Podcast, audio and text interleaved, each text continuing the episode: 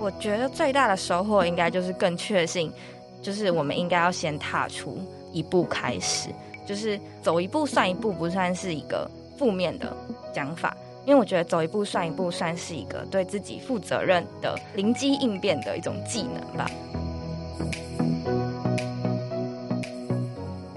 欢迎回来，《大学问》大学生的大在问，我是主持人查理，我是主持人韦恩。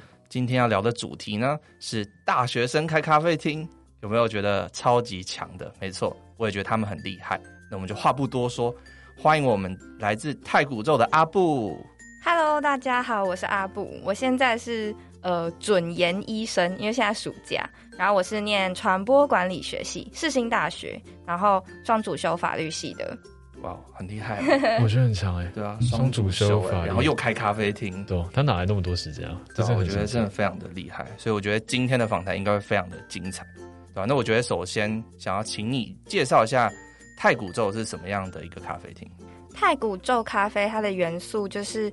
只有三个颜色，然后我们是主打露营风格的，但这是在我们开店就是之后，就是慢慢陆续的才想到这样子的定位。然后我们有两只柴犬，一只白柴，然后一只赤柴，然后是跟我女朋友一起，就是在我大二的时候，在她家，就是我们的店面就是她家，就是在她家经营这样子的一个小小的咖啡厅。呃，那我想问一下，就是为什么一开始你们会想要开启这个咖啡厅？嗯，一开始是因为我女朋友她的志向，就是她想要对咖啡有兴趣，但其实她在陆陆续续外面工作啊，都学习的差不多之后，她就觉得，哎，好像是可以自己来经营看看。那因为我是学传播管理，其实有一部分是学行销的，所以我就觉得，哦，那我也可以把这个当作一个学习的场所。所以对于我们来说，太古宙咖啡的开始是我们想要有在这个地方，然后。呃，延续我们自己精进的地方。嗯，了解。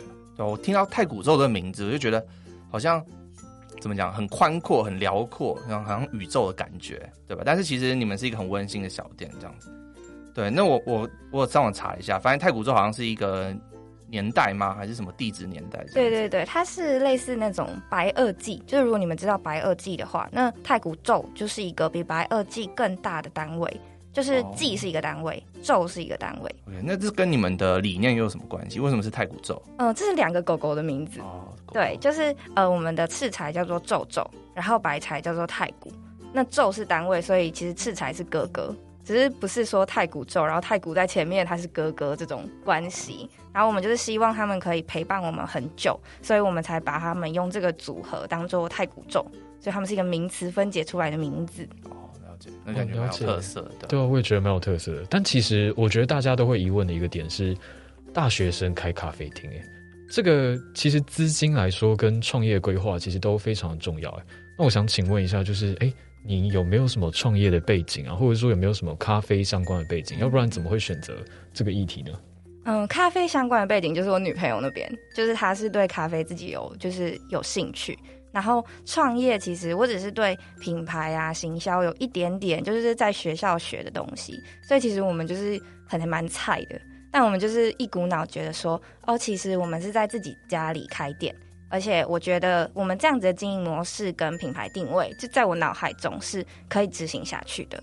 虽然就是一开始资金很不足，就是如果大家去我们的粉砖滑到很以前的时间，我们的装潢是非常裸露的，就我们是自己去买东西，自己漆油漆，就是一切都自己来，就我们就会觉得说，哦，那等到我们有钱的时候再把一样一样东西买进来。所以其实很多客人就会觉得，哇，太古洲一直在改变，一直在改变。其实这种工业风我觉得也不错。那其实实际上是工业风哦，因为你刚刚好像有讲到你们是露营风格，是不是？对，就是一开始是想要走一种北欧白白绿绿的感觉。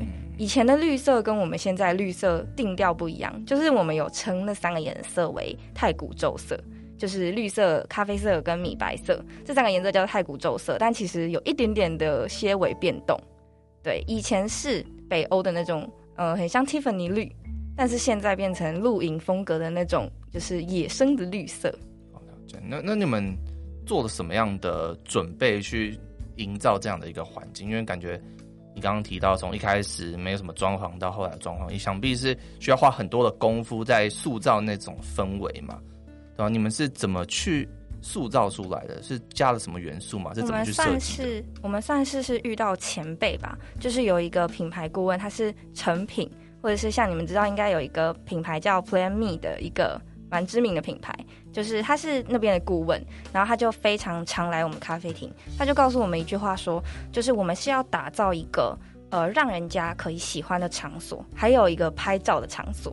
对，虽然这个跟我们一开始的理念是没有接连在一起的，但是他认为一个商业模式的成功需要把我们品牌的经营用画面来呈现出来，所以我们就听了他的建议，开始找寻，就是在一个小小的地方，就是一个正方形，但是可能往左边拍是一个地方，往右边拍是另外一个地方。哦、对，对，这个就是很多网美在咖啡厅的时候打卡不一样的。我觉得他们这个策略很正确，都。我没有想过，但真的是这样。我现在想到那种网美店，真的就是每一个角度真的是那种豁然开朗，完全不一样。那你走进去，你会发现其实空间就这么大。对对对，我觉得这是很好的行宣传手段，行销手段。我们就是遇到前辈这样子，对。所以是像，就是说有三面墙，就是会有等于有三个景这样子。对对对，让别人觉得哦，我们今天得到，其实现在大家会觉得有拍到照就是一种收获。所以呢，如果在他们的当下可以有好的食物、好的咖啡，又可以让他们的拍照得到满足，他们会觉得在这个地方是有充实感的。就我们就是往这个方向去努力，然后去思考，哎，那这个这个角落我们是不是该加点什么？那那个角落大家会想要露营的风格，那是不是应该加一盏灯啊？对，之类的。那这个会不会就是你们这个店面的特色？还是觉你你有觉得说你们店面有其他？让你觉得跟别的店面不太一样的地方，我们特色应该就是露营感，因为其实很少店面会觉得应该要呃曝晒在一个半室内哎、欸、半室外的一个空间，哦、再加上我们有两只柴犬，对，很多人是就是因为柴柴来的。对，我同意，就是像一般人说咖啡厅感觉是一种室内的环境嘛，你今天讲说一个半室外的环境，其实就塑造一个独特性吧，我觉得。嗯嗯，对啊，我蛮好奇的是说。你刚刚提到你们的店有这种完美店的特色嘛？所以我，我我真想问的是，在有没有做一些宣传？刚刚你讲的说你也是算是要学行销啊，你有做一些网络上的宣传来行销这个店吗？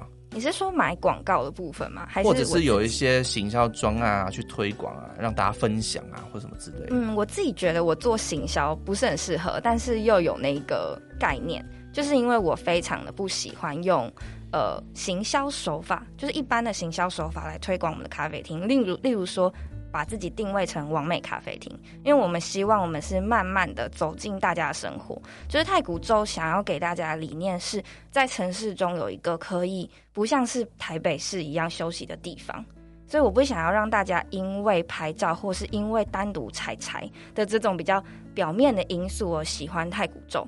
虽然我们呃受欢迎的地方可能是这样，但是那并不是我们就是自己想要努力的 push 的点。那其他人如果想要帮我们宣传，例如说很多部落客，就是我们是没有邀请他们，但是他们自己愿意来我们店帮我们宣传的，我们就是觉得哦，那很好啊，就是可以让太古州让更更多人知道。就有点像是慢慢的走进大家生活，让。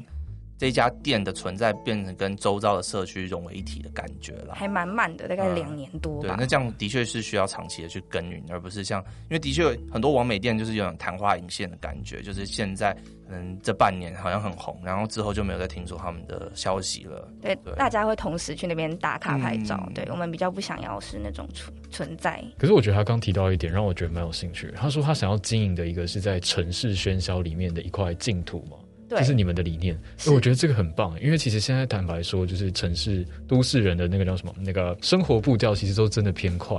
对啊，像我自己好了，我自己可能每天都在忙专案、忙工作，然后其实下班后就真的非常需要这样子一个时间去那一间咖啡厅，好好或许好好的跟那个老板娘聊一聊，其实都我觉我都觉得非常不错。然后又踩踩，对，又有采柴，采柴其实很疗愈，我自己觉得超疗愈的。我们自己就是，呃，得到客人的反馈，就是会有那种 Google 评论，或者是有人就是特别私讯我们说，今天真的是得到一个很疗愈的下午，就是这会让我们非常开心，因为这就是我们想要创造带给他们的东西。然后他们就会跟我们说，就是进来太古宙之后，因为其实我甚至连音乐都有讲究，就是不能够播放任何欧美，也不是欧美，就是一种调调的音乐，不能有就是流行音乐啊等等的，必须是独立音乐或者是比较呃让大家。可以心情舒缓的，对，然后我们整个营造的空间都希望大家可以在这里慢下来。OK，所以抖音看起来是不会出现的吧？是，好，对吧？那刚刚聊的很多是比较好玩的部分，这边聊一点比较现实一点啦，就是收入的部分。收入，你觉得对啊，做那么久，你觉得收入是有很多收入吗？还是你觉得大概是怎么样的状况？呃，我们自己就是知道，就自己很穷，就是一直以来都是收支平衡。嗯，以太古咒在台北这么多竞争的店家，然后又我们就是坚持不用那种传统的商业模式啊，买广告啊等等的，我们是本来就知道不可能会赚钱，就是收支平衡，我们就是阿弥陀佛，因为这算是我们的一种梦想吧，没有觉得应该要把品牌当做赚大钱的一种模式，而是我们原本就是想要把我们的工作跟喜好做结合，然后同时陪伴我们的柴柴，这才是我们的目的。所以，如果说这个场所能够让我们收支平衡，养得起自己，然后又陪伴我们的狗狗，这就是我们最想要追求的东西。所以没有很担心说收入的部分。我觉得，因为我自己是金融背景的，如果这这个咖啡厅让我来经营，我就会很想问一个问题。但这个东西可能对你们来说会有点隐私，我可以问吗？可以。好，我想问的是，你们一个月到底赚多少钱？我们没有赚钱，完全没有赚，完全没有赚钱，完全没有赚。在前期的时候赔钱还是是？对对对对对。嗯、呃，没有赚钱。他前期应该是会砸一些资本进去的。前期是赔钱的，就前嗯、应该是说我们在花最多钱的那些咖啡机、磨豆机、均质机，就 blah blah blah 的机，它就是在还没有开店之前，呃，我女朋友就已经分期付款付完了，因为她不是为了开店而买的，她只是当初觉得她要购买一个机器，那必须要有呃。经营咖啡厅的这个呃成本来做它的基础，因为其实咖啡机有分很多种，所以他那时候一购买就是买还蛮贵，然后他觉得可以，你知道什么？营业用的机器。所以我们就是开店刚好就是有那些机器了，所以我们在呃算成本的时候，当然会把它算进去。但其实那时候已经不是我们的负担，所以前期绝对是赔钱。然后还有一阵子是周一到周五的时候，我们生意非常差，他甚至是就是有打第二份工，呃，来就是支撑太古咒的。了解了解。那像疫情有没有什么影响？疫情我们觉得超好笑，就是从嗯、呃、台湾那时候守的很好，但是大家很害怕出门那个时候。可能一年前吧，我们咖啡厅的生意是变好的，因为我们是办户外的空间，所以大家很害怕去室内的咖啡厅，哦，反而跑来我们的店里，就是还蛮奇妙的，成为另类的优势。没错，真的很酷。OK，那你有没有考虑就是外送，就那种 Uber Eats、Foodpanda 这种？我们有合作过，作但是嗯、因为我们的品项比较少，我们就是不想要嗯。呃就是很多的不想要，我们不想要很多很琐碎的零食、呃甜点啊，或什么餐饮之类，甚至有饮料、气泡饮。我们就是一直坚持着，我们只要咖啡跟很传统的甜点，所以我们的品项非常非常少。不知道你们有没有注意到，就是只有几项的咖啡，然后诶拿铁啊、黑咖啡等等的。所以其实，在外送平台上面非常不吃香。然后我们在做这个外送平台的合作的时候，其实也有问其他的咖啡厅，其他的咖啡厅都是一个关闭的状态，就是咖啡其实在呃外送平台里面很不好，很不好营业。了解了解。哎，那我想问一下，就是你刚刚说你你的咖啡都是强调你们自己想做的，想冲泡的咖啡，我可以问一下，那是咖啡机研磨，还是你们真的是手冲？我们都有，就是嗯、呃，我女朋友就是老板，她。是用他自己最有兴趣的是意式咖啡，因为他对拉花有兴趣。手冲对，OK。然后手冲的部分是他最后才慢慢说有研究这样子，不然他其实一开始是专攻意式的部分。哦，所以你女朋友是会拉花的，对，她可以拉出很漂亮的那种。嗯、呃，就是比一般人厉害，可是不像是那种就是比赛等级的。哦，OK，了解了，这其实蛮有趣的。嗯，对，我这边想要再问一个更细一点的问题，这样子就是说让。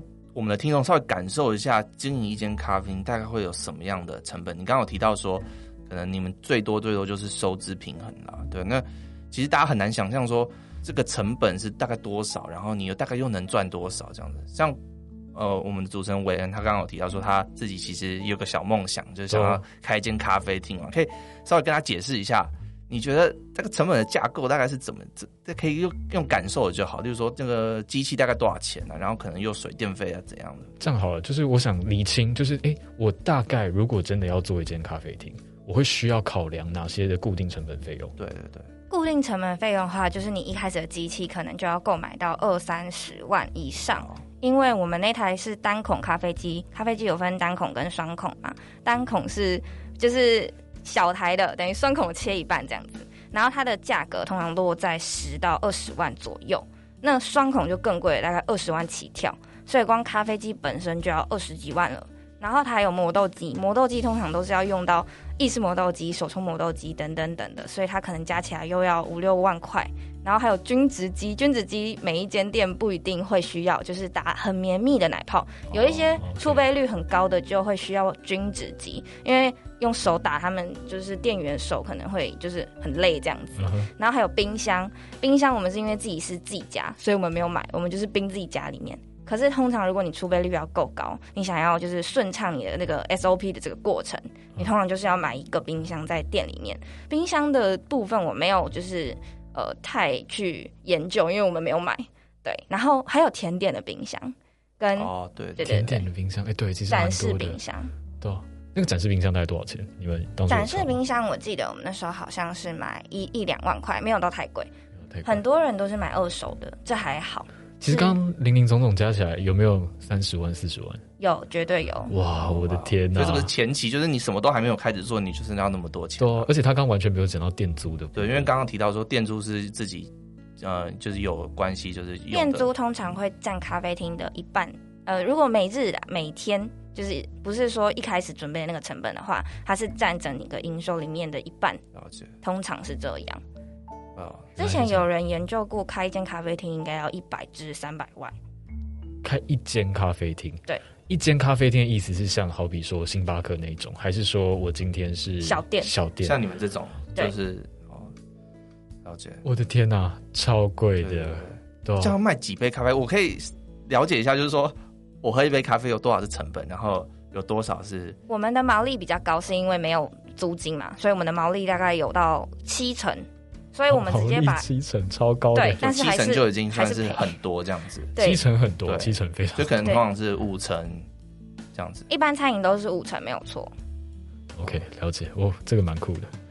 那你有算过你们可能一个月要卖几杯咖啡才算是可以符合你们对收入的期待？那时候好像是一天要卖七十杯，七十还是九十五杯？因为我们的价格有调整。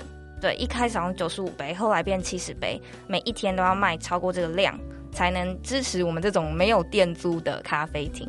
嗯，对，那就我了解到，就是你们是一个同志伴侣嘛。对，那蛮蛮好奇，就是因为我有看到有一些网站就选为你们当做一个同志友善的咖啡厅。我想蛮好奇的是，你们觉得你们这个咖啡厅在整个同志就 LGBTQ 这个运动里面扮演什么样角色？你们？你们觉得你们有什么样的贡献，或者说没有贡献也可以，但就蛮好奇你们自己是怎么认为的。我们在还没有开咖啡厅，就开咖啡厅还是梦想的时候，就曾经有想过把咖啡厅用成一个同志友善为主题的一间咖啡厅，嗯、就是甚至让嗯、呃、取名成是我们的名字的开头当做店名啊。但后来想一想，又觉得彩虹经济虽然是一个好的。很不错的东西，但是同志的存在为什么要把它变成是一个独特性呢？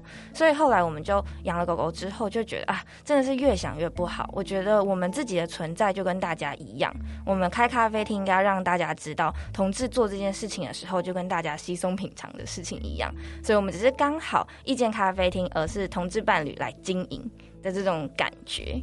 我觉得这观念很好哎、欸，对对，这观念其实相对的前卫，就是他其实没有特别说要把人的身份区隔开来，他就认为同志跟我们是差不多一样的人。然后这只是一个普通的人在经营一个普通的咖啡厅，只是他做的很成功而已。嗯，对，这个观念其实我觉得更应该带入目前的社会中。对，我们当然是默默的想要鼓励同志的伴侣啊，而且其实我们有自己发现，就是在粉砖回应上，其实还蛮多同志伴侣的。哦、然后周六就是假日营业的时候，会有很多就是同志情侣一起过来，嗯、就是让我感受得到啊，原来他们其实有在关注我们，而且应该是鼓励得到他们。对，我蛮好奇，是刚刚你提到说，可能有很多同志的情侣啊等等来你咖啡厅，我我想请问你有没有一些印象深刻的一些客人，然后曾造访过你们店，那又有什么样的故事？嗯，印象深刻的客人应该不是跟同志就是有关系，是嗯，因为我们的客人其实都算是熟客，然后就是我们很有很特别的事情是，嗯，因客人因为我们来做联系。因为我们有的客人是有点那个叫思觉失调症，现在把它证明叫思觉失调症。他就是有一天状况不太好，然后把他自己身上的物品啊埋在我们的咖啡厅的花圃啊，然后跟我们讲一些很像道别之类的话。那天我不在，但是老板有点被吓到，然后因为知道他的状况不好，就给他拥抱啊或什么，就很害怕下次见不到他这样子。然后后来当天又有另外一个呃客人，他是。呃，少年福利院的辅导老师，所以呢，我们就告诉他这个事情，他就跟跟我们说，我们能做到的事情是什么，就是不一定是真的帮助他，或者是用一些比较呃怜悯啊的心态，而是我们该站在一个店家的角色，跟一个呃认识他的一个朋友的角色，我们该如何倾听，或者是呃接受他这个行为，因为其实当。这个位视觉失调症的病人或客人来跟我们讨讨论他的心情的时候，我们是会被影响的。所以这个辅导老师他解决的问题是不是我们该如何对待他，而是他在解决我们自己被影响的情绪。然后我们就因为这位辅导老师的这些劝劝说，就是我们就知道该怎么做。对，虽然我们没有实际帮助到那位病人，但我就觉得说，这就是太古州存在联系客人的一种价值吧。嗯、哦，价值，其实我觉得这个蛮好的，因为会不会我这样讲好了？会不会就是你在帮助别人的时候，或者说你当初在开咖啡厅的时候，根本没有想到你自己可以这样子帮助他人？对，这是我们觉得很神奇的。所以这个其实算是你们在咖啡厅开完咖啡厅之后，一额外就是意外间。得到的收获，对，而且很多客人会莫名的跟我们讲他们的心事，会让我们受宠若惊。哦、就我们慢慢觉得，我们跟客人的距离好像跟一般咖啡厅不太一样。所以你们会有一些忠实顾客吗？对，都是忠实顾客。然后他们每天都会去找你们聊天，然后聊聊他们目前的心路历程，或者说他们今天呃上班啊或生活发生哪些鸟事之类的。对对对，就我们会非常的了若指掌大部分客人的生活。嗯，了解。我最好奇的其实是你们一开始锁定的客群是什么，然后后来真正来造访你们咖啡厅的客群是一样吗？还是不一样？或者是你们有什么新的体悟？完全不一样。嗯，就我们呃，我们的店面是在南京东路五段那边，那边都是商办嘛。但其实我没有发现，其实它我们店面的右边就是市场，它是南京东路的最尾端。所以其实商办不会往这边走，然后又是市场关系，其实都是一些婆婆妈妈，就是居民加上婆婆妈妈会经过的一条小巷。那所以我们一开始客群设定是上班族，所以我们一开始的呃营业时间是早上七点到下午两点还三点，我已经有点忘记了。那这个期间其实就只有十二点到十一点这段期间有客人很零散的过来。然后那时候店面又非常的简陋，所以实在是一个非常失败的状态。嗯，所以那时候，然后到最后开始有一些网红啊，然后来我们店疯狂打卡，我们才渐渐变成一个观光模式。那观光模式想当然了就是不可能开到周一周五，然后七到三点这种营业时间，所以我们就直接改成就是变成中午十一点到下午六点这段期间。但其实。呃，以这样子来说，还是不支不够支撑我们店面的开销，然后所以我们又变成是哦，那我们就去上班，然后只有周六开业，那这样子是最最最符合嗯我们客群的状态。所以这样其实变成咖啡有点像是你的副业吗？是。哦，所以他也是斜杠青年诶。我觉得那种二十八十法则有没有？就是说你大部分的就八十趴的收入可能是二十趴的。时间开业所产生的，所以你不如就只开周六，对，而且周六比周一到周五好，就是周六大家反而说，哇塞，这台这个、这个咖啡厅超酷，居然只有开周六，然后就周六全部挤来。对，所以它反而营造出了一种新的营业模式，就是因为它稀缺嘛，所以大家会抢着要去理解，就是这间咖啡到底在干嘛。为什么很多这种店都是这样？就是什么，我有看过什么只有礼拜天卖的披萨的，什么饥饿行销吗？对对对对对，饥饿行销，对，确实就是这样。虽然不是，就只是因为礼拜一到礼拜五就是 很难赚。不过这样的话，刚好剩下时间可以做别的事。对，就让这倒是也是个好处，压力不会这么大。了解，其实我想问问看，就是哎、欸，你目前开业到现在啊，你觉得你觉得你现在最大遇到最大的学习跟收获是什么？我觉得最大的收获应该就是更确信，就是我们应该要先踏出一步开始。就是我刚刚有讲到说，嗯，我自己心里的想法是走一步算一步，不算是一个负面的讲法，因为我觉得走一步算一步，算是一个对自己负责任的灵机应变的一种技能吧。因为我们从开太古宙到现在，其实一直都在改变。就是不论是一开始的品牌定位，到最后我们该如何经营啊，然后我们该该不该变成周六营业等等的，我们自己是有一个很远很远的理想，就是希望带着两只小就是毛小孩去旅行环岛，陪伴他们。那我们该怎么执行这个东西？我们从中就要一直一直的改变。所以我就会开玩笑说，其实我们就是走一步算一步啦，我们就是也没有在计划。但其实我们当遇到困难的时候，例如说我们店面收掉了。就是他爸爸的房子卖掉了这件事情，我们该如何去应对？然后一样可以让太古造存在，然后一样我们可以往那个方向迈进。这都是秉持的同一个理念，就是我们要随机应变。所以从中你们也是学到就是解决问题的能力，对吧？所以其实一开始你们并没有一个非常完整的蓝图，大概有个方向，然后就往那个方向前进了。对，完全没有蓝图。所以套一句现在常常大家在使用的词啊，就是什么滚动式修正。对，完全。嗯，那想问一下，就是其中刚刚我们想问，我们刚刚问的东西是学习跟收获嘛？那我现在想问问看你这段期间内，你觉得最不开心的地方是什么？在开咖啡厅的期间，最不开心的时候，应该就是手脚不够用的时候吧？对，手脚不够用，对，生意太好嘛？还是不是？就是我自己本身太多事情会让我呃得失心很重。就例如说，我现在课业，如果我忙太古宙的事情，那我课业的事情可能就要。呃，随便交差了事，就是那样子的生活浮动，会让我非常的不安。因为我是一个很以成就感为主的一个情绪，会非常就是绑架我。所以当如果我也呃我很专注课业，那太古宙是停滞的状态，我也会感到不满足。我希望太古宙是一直一直进步的，因为我们没有太多的时间，所以这是我心情上最大的不快乐的地方。嗯，所以你说的那种。那种蜡烛两头烧的那种时候啦，也算是一种压抑感吧。嗯，没有人逼我，但是我会觉得你你凭什么不前进的那种感觉。对，我想这是很多这种斜杠算斜杠青年这种常常会遇到问题，就是可能有课业、有工作，然后还有一个你热情所在的地方，然后可能就要再找找这个平衡，然后接下来就会蜡烛双头或三头同时间在烧。对，那你是怎么去进行调试的？蛮好奇。我有时候也是蛮崩溃的耶，但是我就会开始一直逼自己找出问题点，然后告诉自己说，没关系，这就是我自己的弱点，就是我很容易被这样子的情况绑架，所以我就试着接受它，就是不停的在这样子的反复当中度过。对，嗯，了解。我刚刚有提到说，你说他爸爸的店可能地不能用了，所以也就是说太古洲的实体店面没了，这样子。所以你刚刚说灵机应变嘛，所以你们现在有什么样的规划？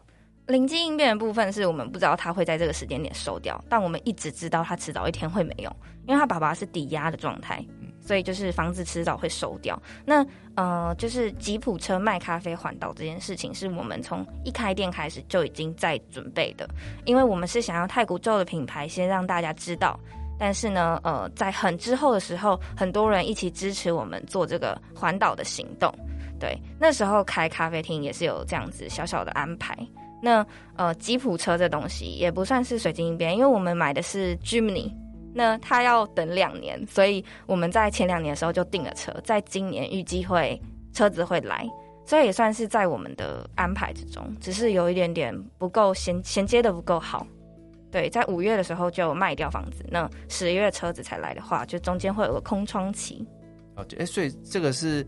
你说吉普车环岛这样子，所以就是说我可能到一个地方，然后就在路边卖咖啡。你是这样？我们会直接生活在野外哦。我们对，但是在呃空窗期的时候，可能在预备期，我们会先呃假日试试看，因为狗狗也要适应。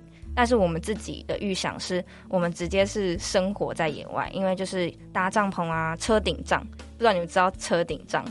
没什么概念，就是帐篷，帐篷在车子上，哦，所以就是睡在车上这样。没有没有，帐篷是在车子的顶，好像有看过类似的东西。对，嗯、长期住在外面这样。我我孤陋寡闻，我真的不，知道。其实我也不太了解。没关系，我们之后就会看到。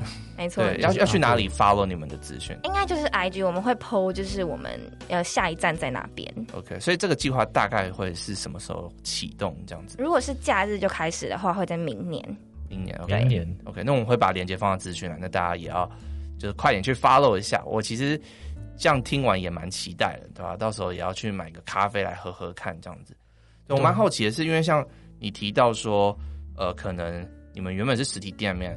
那也许你就会融入这样的一个社区，让他们成为社区的一部分。但是如果你今天是一个环岛的话，每一个地方都对你来都是新的，那这些人可能也是不知道什么是太古洲。那你们觉得你们有什么优势可以让大家还是会想要来买你们的咖啡？因为他们不认识你啊，一个新的地方，人生地不熟的，大家不知道这个咖啡跟旁边的嗯 Seven 的咖啡好了，我不知道，就是他们不会知道啊，所以这怎么办？我们其实一开始预期这件这个这个计划的时候，就觉得我自己是这么认为的，就是店面并不会比咖啡车还要吃香，因为其实，在我们之前家里的那个店面是诶不太好的地点，就是简单来说，就是一个 WeMo 晚上不会嗯不会有人停在那里的地方。就是上班族，呃，来来去去，但没有人会停在那里。就是那其实不是一个闹区，只是呃，触比 gay 表，或者是很有有网知名网红来推荐我们，所以大家会过来。那我们以这样子的形式环岛的话，我反而会觉得能够把我们这样子的特色，呃，更行动、更移动式的传达给大家。因为其实大家还没有试过一间咖啡厅的时候，他会先去看这咖啡厅会不会其实是。呃，跟我的 sense 差不多。那我自己会觉得，以我们品牌的状态来说，大家应该会是想要尝试的。那之前期的这些铺路，就是呃，先开店面啊，经营粉砖啊等等的，就是希望当我们出发的时候，有更多人的可以关注。哦，了解。其实刚刚从一开始你们是原本是采取实体店面的方式嘛，然后到现在决定开吉普车到处跑，对吧？那我其实蛮对于这些变就蛮好奇的，对于这些变动啊，我必须说真的非常勇敢，你们真的非常勇敢。但是我也非常好奇，你们到底是怎么挺过来的？这中间一定是充满了迷迷惘跟就是不知道下一步在哪的状态吧？因为我们很像倒过来，就是还蛮多咖啡人会笑我们，就是不是笑就是开玩笑，就是说大家的梦想都是你们不知道你们知道就是小满咖啡，就是它是一个在华山很常出现的一个脚踏车的咖啡哦，好酷哦！等下等下等下，我们制作人在点头，对，就是它很有名。它甚至比太古宙还有名，但是大部分的人就是会先从脚踏车开始，然后从骑野狼啊之类的，然后到处跑，再来就是可能开个工作室，可能他拉花很厉害，他就去拉开拉花，就是经营自己有些收入，因为拉花其实蛮好赚的，对。然后呢，再来才是开咖啡厅，大家的梦想最后一步都是开咖啡厅，但是我们是完全倒过来。哦，你们先从实体开始，然后变成一个行动的。对，然后大家就会很疑惑，你们都有店面了，干嘛还要去就是环岛啊，干嘛的？但其实大家都会问我们一件事情：是你们环岛要环多久？然后我们的回答就是，我们会环到太古皱皱不想要环下去为止，因为我们是想要陪他玩遍就是台湾，因为出国太麻烦了，我们想要让他们的世界一直都在游玩呐、啊。对，嗯，了解。那你们为了要做这个计划，就想必也做了很多的准备了。像我，我蛮好奇是金钱上的准备，因为原本是说店面啊，你们有些装潢等等，那现在又买了车，然后又要车子，我猜应该是要装潢或者要改造一些这样子，一定又要花很多钱嘛。对，那这些金钱你们是怎么去处理的？我们车子的话就是车贷，但是因为他爸爸就是有赞助一些，但还是要还。对，只是只是不用利息的部分，所以我们车子的部分是暂时不用就是莫雷修，那就是。改装的部分是我们已经有想好预算了，像是改车子的外包装就要七八万这样子，那我们可能就是两个人工作，然后存钱，再慢慢的去做改变。所以你们还是有在这段时间去做一些工作来，对，这就是我们所谓准备期。了解了。假日贩卖的话，我们一到五就是要工作。嗯嗯嗯，我蛮好奇的是，像是。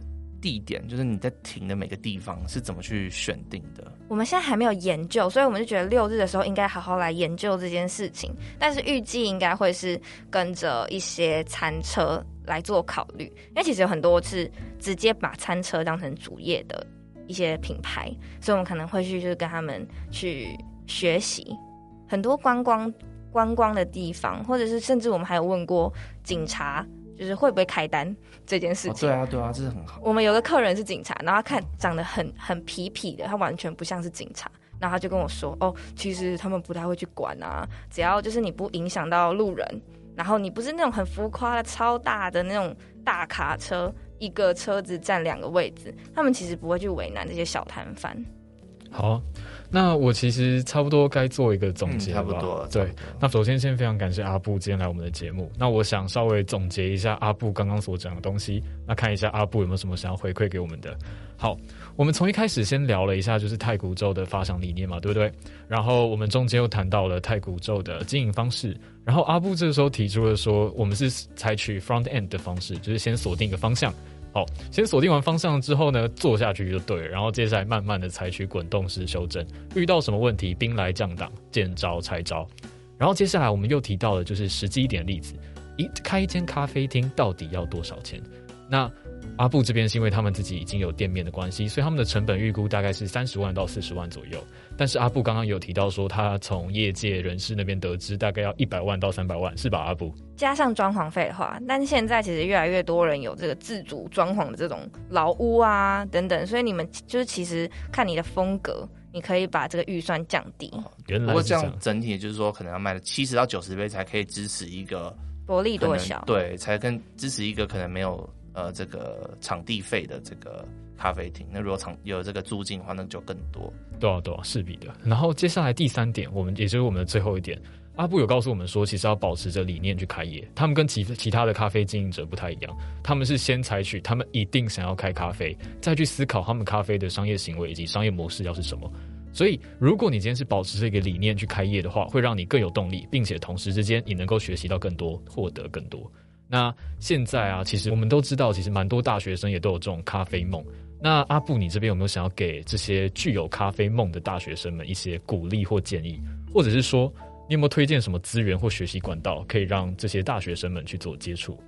我觉得，如果你想要开咖啡厅的话，不一定要在台北开咖啡厅，因为现在其实大家都非常的愿意跑店，就是只要你够红、够有名，然后你只要有。本钱，其实你真的可以选择在一个你喜欢的地方，把它创造成你喜欢的样子。因为其实咖啡厅就是创造出自己喜欢的样子嘛，越独特，大家越喜欢，越有味道。那你就要跟随自己的心，不要一直被商业模式牵着走。因为我们永远都会敌不过那些大财团。现在是建议就是那种独立小店的方式。但如果是 Starbucks 啊，或者是现在很有名的黑沃咖啡，黑沃咖啡老板娘其实是一个非常有野心又非常呃。知道商业模式如何运作的人，但如果你不是想要往这样的方向去前进的话，其实你可以随自己的心理去创造一个喜欢的空间。了解，对，我觉得这边提的很好，就是像这种独立小店咖啡厅，就是需要的是那种特色，需要的是那个空间的塑造，但能力能力的部分就可能真的是需要有呃一步一步骤的去学习，因为像是拉最基础的，你要会拉花。虽然拉花不是基础，但是有拉花你绝对是加分。还有你要去学习意式咖啡、手冲咖啡这些东西，其实入门都不是这么的难。就是不要把咖啡想得这么简单。像是以我女朋友为例，她其实从十八岁到二十五岁都在便利商店打工，直到她认识了我之后，她觉得她应该去做一些她有兴趣的事情，所以她从二十五岁开始学咖啡，到现在五年了。然后她就是觉得她自己是真真实实的咖啡人。就起步晚也没关系，这真的是一个很好入门的行业。嗯，了解。对，非常谢谢今天阿布来到我们节目。我觉得不管是我啦，还有想要开咖啡厅的 Wayne 来说，我想都学到很多。我们的听众应该也是有很多产生不一样的火花，我相信在他们心中。对，那今天的节目差不多到这边。那如果想听更多大学问的话，我们在各大 podcast 平台都可以收听。那连接下面有放我们的回馈表单，如果有任何建议之类的，全部都可以到那个表单里面填。那当然，当然最重要的就是我们下面会放一些连接，跟太古宙相关的连接，大家一定要点进去看一看。好的，我们节目差不多到这边，那我们就下次见喽，拜拜，拜拜，拜拜。后面还有幕后花絮，欢迎大家听一下。哦，对，我们会那个，就是遇到一些很奇妙的事情，是我我们会遇到贵人，就是可能我们遇到 A A 困难，就会突然跳出一个我们平常根本不会求助的人，他来帮助我们，然后就解决了。就开店遇陆陆续续遇过超多这种事情的。要不要举个例？就例如说，我们开店的前一天，然后我们那个从淘宝订的那个。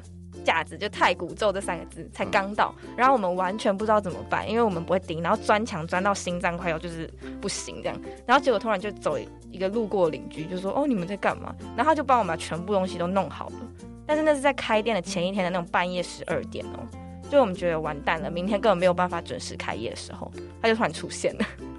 这运气其实也蛮好的，谁半夜十二点会这边钉东西？